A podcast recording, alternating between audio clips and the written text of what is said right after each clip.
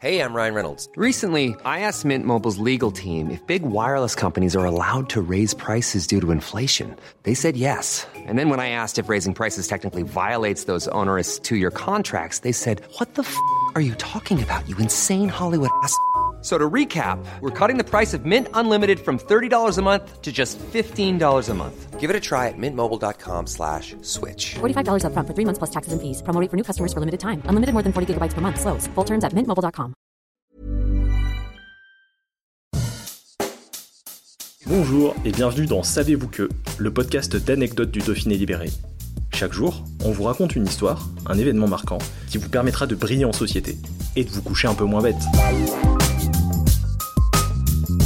Ah, l'été, la plage, le farniente, la belle vie, et surtout les barbecues.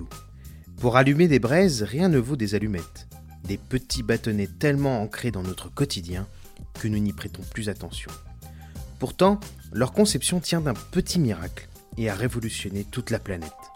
Et on le doit à un inventeur originaire de Briançon, dans les Hautes-Alpes. En 1805, tandis que Napoléon devient le maître incontesté de toute l'Europe, Jean-Joseph Louis Chancel est étudiant en pharmacie à Paris. Assistant du baron Louis-Jacques Thénard, professeur au Collège de France et inventeur de l'eau oxygénée, Chancel assiste à une expérience. Le baron verse une bouteille d'acide sulfurique sur un mélange de chlorate et de soufre, ce qui provoque une inflammation instantanée. En observant attentivement son mentor, le génie de Chancel va alors opérer. Il a l'idée de tremper un bout de bois dans un mélange de chlorate de potassium, de soufre, de sucre et de caoutchouc, puis de le frotter avec un petit pinceau d'amiante imbibé d'acide sulfurique concentré. La réaction en chaîne de ces différents éléments chimiques va alors embraser le bâtonnet. L'allumette moderne est créée.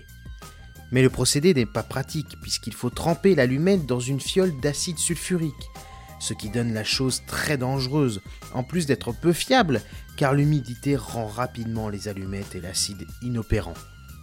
Néanmoins, cette allumette sera commercialisée quelque temps en France et en Allemagne notamment. Il faudra attendre 20 ans de plus pour que la première allumette inflammable par friction soit créée par le chimiste anglais John Walker en 1826. Quant à notre inventeur au alpin, il retourna à Briançon en 1806, ayant revendu le brevet de sa création. Son nom fut longtemps oublié, à tel point qu'en 1858, une violente polémique éclate pour savoir qui a réellement découvert les allumettes.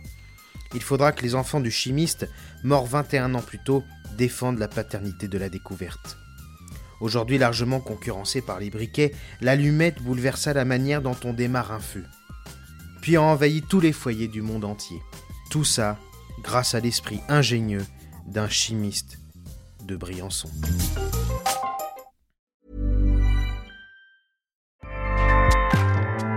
ACAST powers the world's best podcasts.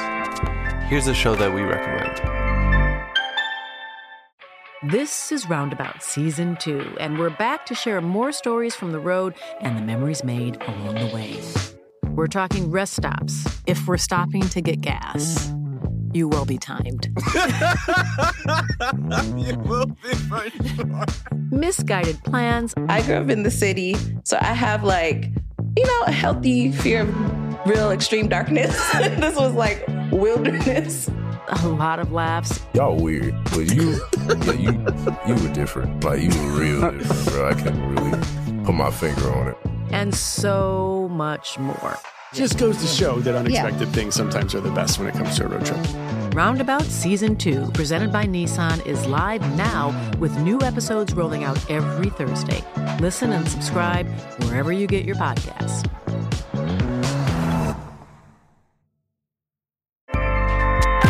ACAST helps creators launch, grow, and monetize their podcasts everywhere. ACAST.com.